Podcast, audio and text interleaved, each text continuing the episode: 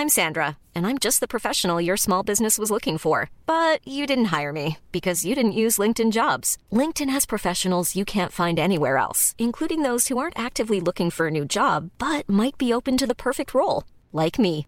In a given month, over 70% of LinkedIn users don't visit other leading job sites. So if you're not looking on LinkedIn, you'll miss out on great candidates like Sandra. Start hiring professionals like a professional. Post your free job on linkedin.com/people today. When you're ready to pop the question, the last thing you want to do is second guess the ring. At Bluenile.com, you can design a one-of-a-kind ring with the ease and convenience of shopping online. Choose your diamond and setting. When you find the one, you'll get it delivered right to your door. Go to Bluenile.com and use promo code LISTEN to get $50 off your purchase of $500 or more. That's code LISTEN at Bluenile.com for $50 off your purchase. Bluenile.com code LISTEN.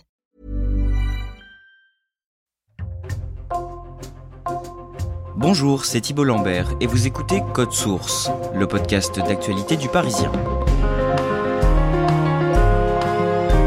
C'était une promesse d'Emmanuel Macron pendant la campagne présidentielle de 2017, il y a six ans.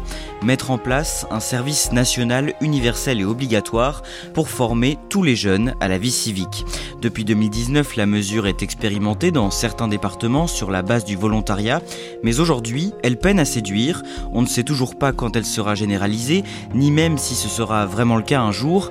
Dans une interview au Parisien fin avril, le président Emmanuel Macron lui-même n'a pas été clair à ce sujet. Quel est le problème avec le SNU Pourquoi tarde-t-il à être mis en place? Élément de réponse avec deux journalistes du Parisien, Frédéric Goyard, spécialiste éducation au service société, et Christelle Brigodeau de la cellule Récit qui a couvert ce sujet jusqu'en 2021.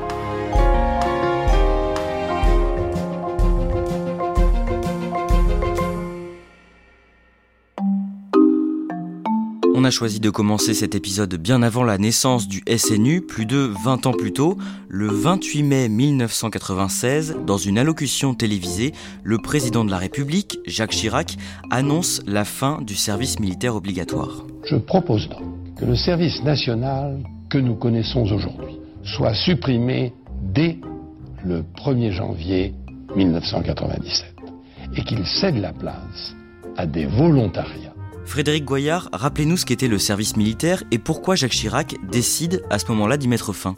Le service militaire, euh, qu'on appelait à l'époque le service national, c'est un service euh, militaire obligatoire qui existe quand même euh, depuis près de 200 ans. C'est un creuset d'intégration, c'est là où des centaines de milliers, des millions même de jeunes Français vont se rencontrer euh, pour la première fois.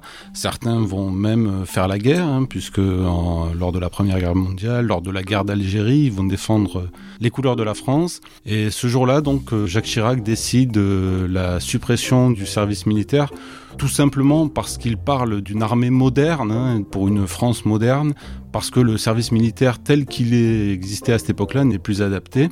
Et puis il faut bien se souvenir qu'à ce moment-là, euh, la guerre froide vient de terminer, donc il y a une illusion d'une paix euh, intemporelle. Puis ça coûte cher aussi le service militaire, il, faut le dire, et à ce moment-là, la France euh, doit rentrer dans les clous pour son intégration dans l'euro qui interviendra quelques années plus tard.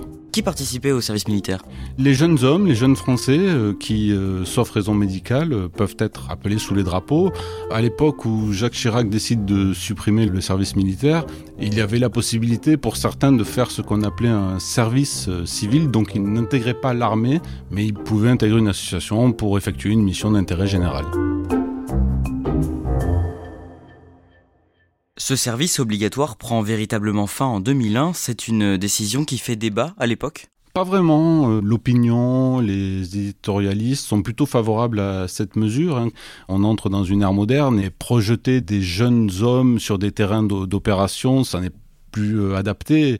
Plus tard, on va dire, euh, le temps fait son œuvre et les nostalgiques vont apparaître. Euh, des enquêtes d'opinion vont montrer en 2006, en 2012, que une majorité de Français regrettent le service national obligatoire. Alors plutôt dans les tranches d'âge âgées, les jeunes, eux, ne le regrettent pas vraiment.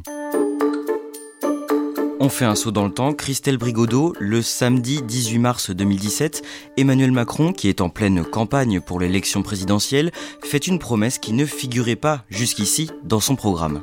Oui, il promet que s'il est élu, il instaurera un service national universel d'un mois pour tous les jeunes français, donc euh, garçons et filles. Au départ, euh, il parle euh, de jeunes de 18 à 21 ans, ça changera par la suite, mais en tout cas, dans les premières semaines et dans les premiers mois où Emmanuel Macron parle de cette promesse de campagne, il parle bien d'un service militaire obligatoire. Le terme militaire figure ensuite dans ses propositions, donc on a l'impression d'une réactivation d'un service militaire, mais en version courte. Comment cette mesure est-elle perçue à ce moment-là? Bah, c'est un peu l'étonnement euh, parce que tout de suite, euh, tous les corps qui pourraient avoir un rapport avec la création de cette mesure s'interrogent déjà sur qui prendra en charge le coût parce que c'est un coût extrêmement important et qui lui prendra en charge l'organisation. Donc euh, l'armée se demande comment elle va faire, l'éducation nationale aussi, les institutions de jeunesse. En fait, dès que le, le, sujet est posé sur la table, c'est des dizaines de questions qui surgissent et qui n'ont pas de réponse au moment où est proposée la mesure. Un an plus tard, en juin 2018, après des mois de consultation et de réflexion, le gouvernement dévoile finalement l'architecture du futur service national universel, Christelle Brigodeau, qui est concerné par le SNU et à quoi ça doit ressembler? L'idée, c'est d'intégrer toute une classe d'âge, donc tous les jeunes de 16 ans, finalement on est revenu à un âge de, de 16 ans. L'idée c'est de les faire participer en fait à un service en deux temps avec un premier séjour de cohésion euh, qui dure deux semaines où les jeunes sont brassés, euh, voilà, quel que soit leur milieu ou leur région d'origine, et puis une deuxième partie là qui consiste en une mission d'intérêt général dans une association ou une autre institution. Le côté le plus fort de ce service c'est qu'il est censé être universel et obligatoire. Personne n'y échappe euh, l'année de sa seconde Sur quel calendrier s'appuie l'exécutif pour déployer ce SNU alors, il parle d'une euh, première expérimentation en 2019 avec une première cohorte de jeunes volontaires euh, qui seraient appelés euh, donc à essuyer les plâtres, puis une généralisation au plus tard en 2026. Christelle Brigodeau, le 14 juin 2019, à la veille de la première expérimentation du séjour de cohésion, ces deux semaines où tous les jeunes sont réunis dans des centres loin de chez eux, Gabriel Attal, qui est alors le secrétaire d'État à la jeunesse en charge du SNU, vous accorde une interview. Quel est son état d'esprit? Il se montre combatif. Le secrétaire d'État a à cœur de montrer qu'il porte euh, très fortement la mesure euh, du président de la République. Le service national universel, c'est euh, une expérience exceptionnelle. C'est un rite de passage vers la citoyenneté. Il dit même qu'il veut accélérer le calendrier, qu'il pense pouvoir y arriver avant 2026, que tout va bien se passer. Il est absolument persuadé qu'il y a un élan dans la jeunesse pour davantage d'engagement. Il veut porter l'idée que ce séjour de cohésion et le SNU correspondent à une aspiration profonde des jeunes. Et concrètement, comment doit se passer euh, l'expérimentation de la toute première phase, ce séjour de cohésion? C'est un tout petit échantillon parce qu'il euh, y a 2000 jeunes concernés sur euh, une cohorte, normalement, une génération, c'est 600 000 à 800 000 euh, personnes. Donc 2000, c'est très peu, mais c'est une manière de vérifier que les choses déjà peuvent fonctionner. ces 2000 jeunes qui viennent de 13 régions différentes vont se retrouver dans différents lieux un peu partout en France, des lieux d'accueil collectif, par exemple des internats ou d'anciennes casernes, pour expérimenter pendant 12 jours à la fois des cours et des exercices et des exercices de sport aussi en commun. Pour le Parisien, vous décidez alors de suivre euh, tout au long de ces deux semaines un jeune volontaire. Il s'appelle Nicolas, il habite dans le Nord. Vous lui parlez juste avant son départ pour un centre situé dans le Val d'Oise. Présentez-nous ce jeune homme. Alors c'est un jeune homme qui est en classe de seconde dans un lycée professionnel, il est en seconde métier de la sécurité. C'est un jeune qui est passionné par euh, l'armée, il a un oncle qui est militaire euh, qui lui avait rapporté d'une opération quand il était petit un casque qu'il a toujours gardé. Donc il a cette fibre militaire qui fait que euh, un jour sa mère qui travaille comme chef d'équipe dans une petite entreprise de nettoyage entend à la radio une publicité pour le SNU, elle en parle à son fils en se disant ça ça va accrocher parce que Nicolas sinon est un garçon qui aime pas trop l'école, qui est un petit peu renfermé. Victor, tu viens de faire ton service national universel, tu nous racontes? J'ai entendu parler du SNU par des amis et j'avais envie de tenter l'aventure. Je recommande à tout le monde. Et en plus, je sais que ça va me servir. Comme Victor, découvrez votre talent pour l'engagement. Gratuit, le SNU est ouvert à tous les jeunes de 15 à 17 ans. Rejoignez l'équipe 2022 en vous inscrivant dès maintenant sur snu.gouv.fr. Ceci est un message du gouvernement. Et donc, il place pas mal d'espoir dans ce SNU qu'il voit un peu comme un stage vers une future vie militaire. Vous suivez donc Nicolas, qui est affecté dans un internat privé, transformé en SNU pour ces deux semaines, l'internat Saint-Martin de France, dans le Val d'Oise. Nicolas et les autres volontaires s'y rendent le dimanche 15 juin 2019. Comment se passe leur arrivée? C'est entre la colo et effectivement l'internat un peu à l'anglaise. Euh, le lieu est très joli, très euh, arboré, etc. Lui est un peu tout perdu. Il est là euh, dans son jogging euh, avec son sac à la main sans savoir trop où aller. C'est la toute première fois qu'il part loin de chez ses parents, donc il est un peu impressionné. Autour de lui, il y a d'autres jeunes qui sont tout aussi impressionnés. Et là, euh, il va mettre pour la première fois son costume du SNU. Donc c'est un uniforme avec un polo et un, une veste et un pantalon bleu marine.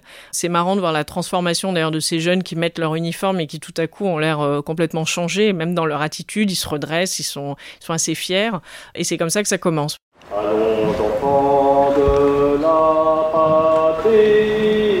Concrètement, comment se déroulent les journées là-bas? Ça commence tôt, ils prennent le petit déjeuner à 7h moins quart, 7h dans la salle du réfectoire. Là, ils sont déjà euh, fatigués au bout de quelques jours parce qu'il y a beaucoup de choses dans la journée. La journée commence donc par le lever des couleurs, euh, c'est-à-dire qu'on hisse le, drapeau français avec les jeunes au, au garde à vous. Paré Envoyez ils enchaînent ça avec aussi des cours qui peuvent euh, avoir très haut développement durable, à, la protection des données numériques. Enfin, il y, a tout un, tas de modules et puis aussi des exercices euh, de sport et euh, des exercices qui se rapprocheraient un petit peu plus de ce qu'on peut faire à l'armée, mais toujours sans armes. Vous allez vivre 15 jours intenses avec beaucoup d'activités. L'objectif, c'est que vous appreniez au moins autant des activités et des modules qui vont vous être apportés que vous ensemble, les uns des autres.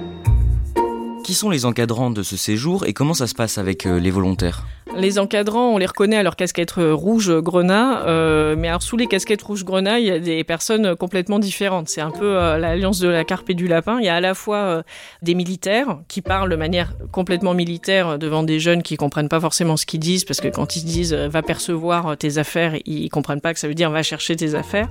Et puis il y a aussi des proviseurs de lycée, il y a aussi des encadrants qui viennent du monde associatif et du milieu de l'éducation populaire, donc qui n'ont rien à voir, pas du tout le même état d'esprit euh, que les militaires. Après, tout ce petit monde sait qu'ils sont en phase d'expérimentation, donc euh, ça se passe plutôt bien. C'est que des gens qui sont volontaires, qui ont envie, mais on voit en fait à travers ça dès le départ qu'il y a en fait une espèce de hiatus. Les gens viennent pas apporter les mêmes choses aux jeunes. C'est deux mondes différents qui se retrouvent ensemble sans vraiment savoir quel est l'objectif euh, le plus important de ces deux semaines. Vous, qu'est-ce que vous vous dites quand vous observez ces journées là-bas? J'ai un peu l'impression d'un service militaire Canada Dry, c'est-à-dire on a tous les attributs du service militaire sans le côté militaire, c'est-à-dire euh, sans armes et sans préparation à la guerre. Il s'agit pas du tout de ça, mais euh, il y a un peu le, décorum, quoi. Il y a cette idée d'ordre, il y a euh, quand même tous ces jeunes en uniforme, c'est un petit côté impressionnant, et puis on apprend à se tenir droit et à représenter quelque part la France dans des cérémonies commémoratives. Il y a un petit côté militaire sans le côté militaire. Le 18 juin, les 2000 volontaires du SNU assistent aux commémorations de l'appel du général de Gaulle de 1940, mais là où vous êtes comme dans d'autres centres, ça ne se passe pas très bien le 18 juin en 2019, il fait extrêmement chaud, c'est une période, un moment de canicule, et tenir au garde à vous euh, pendant tout le temps d'une commémoration, d'habitude ce sont des militaires de, carrière ou des gendarmes qui le font, c'est pas du tout facile euh, de rester droit sans bouger, et donc il y a une dizaine de jeunes de ce centre de Pontoise qui vont tomber dans les pommes de fatigue et de, chaleur. Les pompiers ont l'habitude, hein, ça arrive même d'ailleurs à des personnes aguerries de tomber dans les pommes quand ils sont au garde à vous, donc ils sont exfiltrés et puis on va s'occuper d'eux, mais un peu plus tard, il y a une encadrante qui me confiera qu'elle est un peu inquiète en voyant l'état de fragilité euh, des jeunes euh, qu'elle doit encadrer. Elle se dit que bon, elle les imaginait un petit peu plus costauds. Comment se déroule la fin du séjour pour euh, Nicolas, ce jeune que vous suivez? Quand il repart, euh, il est comme tous les autres d'ailleurs assez triste de, quitter ses amis. Il y a une ambiance un peu fin de colo, tout le monde se tombe dans les bras en pleurant, en disant t'es mon meilleur ami pour la vie. Enfin voilà, c'est assez chouette à voir d'ailleurs. Il y a des vrais liens qui se sont créés. Et euh, Nicolas, lui, qui était arrivé avec l'idée de de se tester avant une peut-être une carrière militaire, sort conforté dans cette idée. Il repart euh, content et assez fier de ce qu'il a fait. Dans l'ensemble, est-ce que les jeunes volontaires ressortent satisfaits de cette première expérience? Oui, d'après le rapport qui ensuite sera fait par euh, l'INGEP. L'INGEP, c'est l'Institut national de la jeunesse et de l'éducation populaire. Et cet institut, euh, missionné par euh, les services de Gabriel Attal, vont faire une étude partant de toute une série d'entretiens avec ces jeunes. Et il ressort que 94% de ces 2000 jeunes donc, qui expérimentaient le, le SNU ressortent contents. Mais il faut quand même tempérer ce résultat par le fait que ces jeunes volontaires, c'est pas n'importe quel jeune. Ils sont 30% à être des enfants de militaires. Donc euh, c'est pas du tout représentatif de la jeunesse française euh, ordinaire. Christelle Brigodeau, la deuxième phase du SNU qui est destinée elle aussi à devenir obligatoire, celle de la mission d'intérêt général de deux semaines, se déroule pour une grande partie des volontaires en octobre 2019, mais elle est beaucoup critiquée. Elle suscite des critiques de la part des organisations de jeunesse et d'éducation populaire qui clament, d'ailleurs depuis le départ, qu'on ne peut pas demander de l'engagement à des jeunes de manière obligatoire. On ne peut pas être engagé de façon euh, forcée. Et donc elles contestent euh, voilà, ce principe de forcer toute une génération à aller dans des associations. La crainte, c'est d'avoir des jeunes qui sont là euh, assis sur une chaise à rien faire parce qu'ils n'ont pas envie, au lieu de vraiment aider. Mois de janvier 2020, le gouvernement lance un nouvel appel aux volontaires pour la seconde édition du SNU avec beaucoup plus d'ambition. Il espère cette fois-ci recruter 30 000 candidats, mais la session 2020 tombe à l'eau en raison de la pandémie de Covid-19. L'année d'après, en 2021, Frédéric Goyard, un nouvel appel à candidature est lancé. Est-ce qu'il suscite l'engouement? Pas vraiment, hein, puisque le gouvernement tablait sur 25 000 volontaires et ils sont à peine à 15 000. Il faut dire qu'en 2021, il y a encore euh, la pandémie est encore présente hein, dans l'Hexagone, donc il y a des restrictions Covid qui sont encore là, mais euh, effectivement, les jeunes ne sont pas au rendez-vous. L'année suivante, en 2022, le gouvernement se fixe l'objectif de 50 000 participants. 32 000 jeunes se portent finalement volontaires, mais quelques jours avant le début du séjour de cohésion, en juin, l'expérimentation tourne au grand cafouillage. Aux Parisiens, nous, nous sommes alertés par des parents qui s'inquiètent quelques jours avant, trois jours avant le, départ de leur enfant. Ils n'ont toujours pas euh, reçu euh, l'endroit où leur fils ou leur fille va être logé. Ils ne savent même pas comment ils vont se rendre euh, sur les lieux. L'État a du mal à trouver des centres d'accueil pour héberger tous ces jeunes. Il y a aussi des problèmes par rapport aux, chauffeurs de bus, parce qu'en en France, on rencontre une, pénurie de chauffeurs. Et donc, trouver les chauffeurs et le nombre de bus adéquats, c'est compliqué.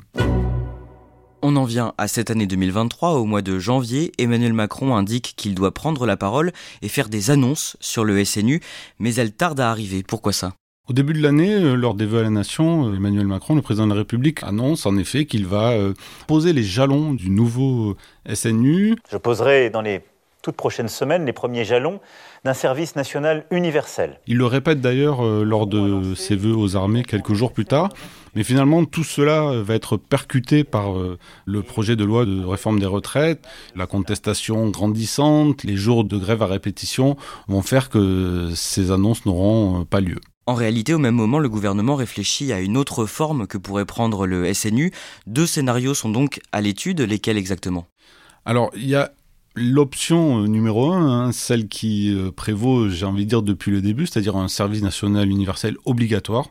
Et une deuxième option qui, elle, euh, est plus light, on va dire, hein, qui, elle, ne serait pas obligatoire, c'est-à-dire qu'on garderait la formule actuelle, c'est-à-dire 12 jours sur la base du volontariat, mais on essaierait d'effectuer une montée en gamme, une, montée en charge, en rendant le SNU plus attractif, avec par exemple le passage du permis de conduire ou le passage du brevet euh, d'aptitude aux fonctions d'animateur. Ça permettrait espère-t-on du, côté du gouvernement d'attirer de plus en plus de jeunes. Le mercredi 8 mars, un rapport euh, rédigé par des sénateurs met en lumière les problèmes dans la mise en place du SNU.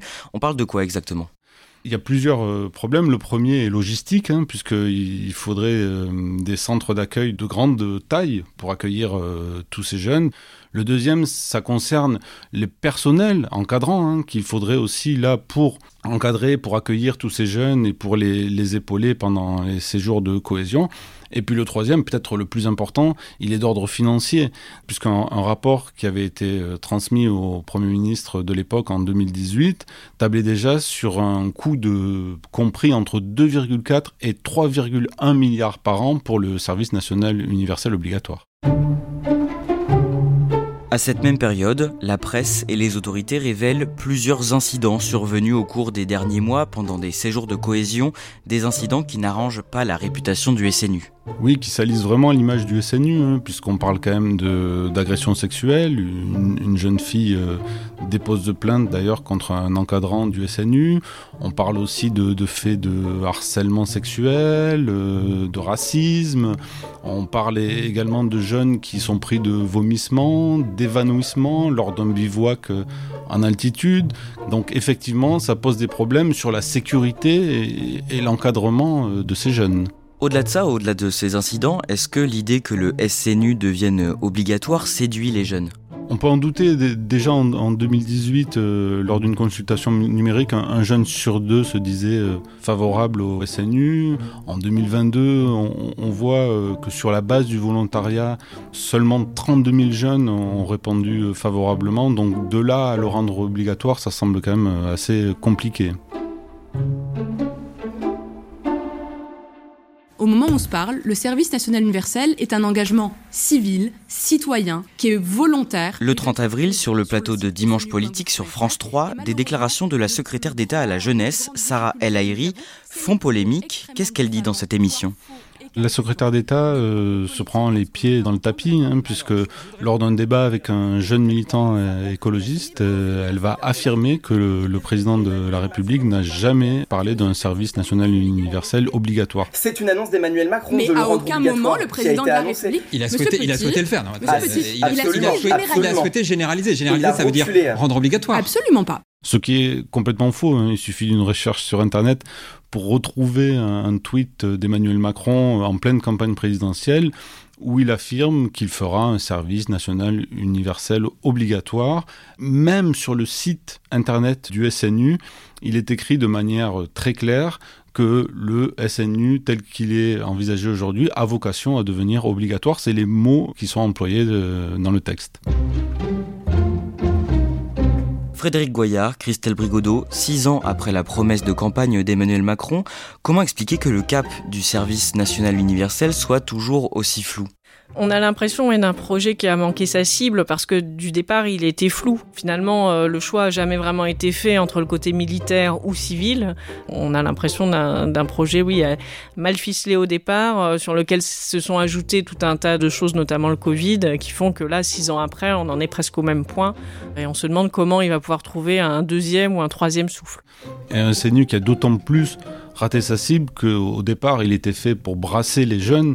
Aujourd'hui, la, la, mixité qui est chère au président de la République dans ce projet n'est absolument pas au rendez-vous. Ce SNU, est-ce qu'il va finir par devenir obligatoire comme c'était prévu ou bien est-ce que cette idée peut tout simplement tomber à l'eau? Le président de la République en tout cas semble y croire puisque dans, dans un face au lecteur du Parisien le, 24 avril dernier, il parlait d'une montée en charge avec euh, une obligation pour, dans certains départements et puis euh, au fur et à mesure euh, à tous les départements. Donc lui semble encore vouloir que ce projet aille à son terme, mais ça pose quand même un, problème parce que imposer à certains jeunes dans un département euh, de faire un service euh, universel obligatoire et à d'autres non, ça crée une rupture d'égalité entre les jeunes.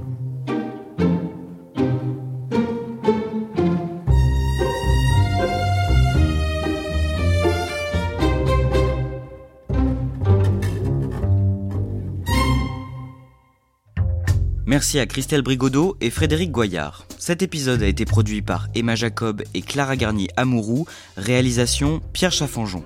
Code Source, c'est le podcast quotidien d'actualité du Parisien. Vous pouvez nous laisser des petites étoiles ou un commentaire sur votre application audio préférée. Vous pouvez aussi nous suivre sur Twitter, at Code Source, ou bien nous écrire source at leparisien.fr.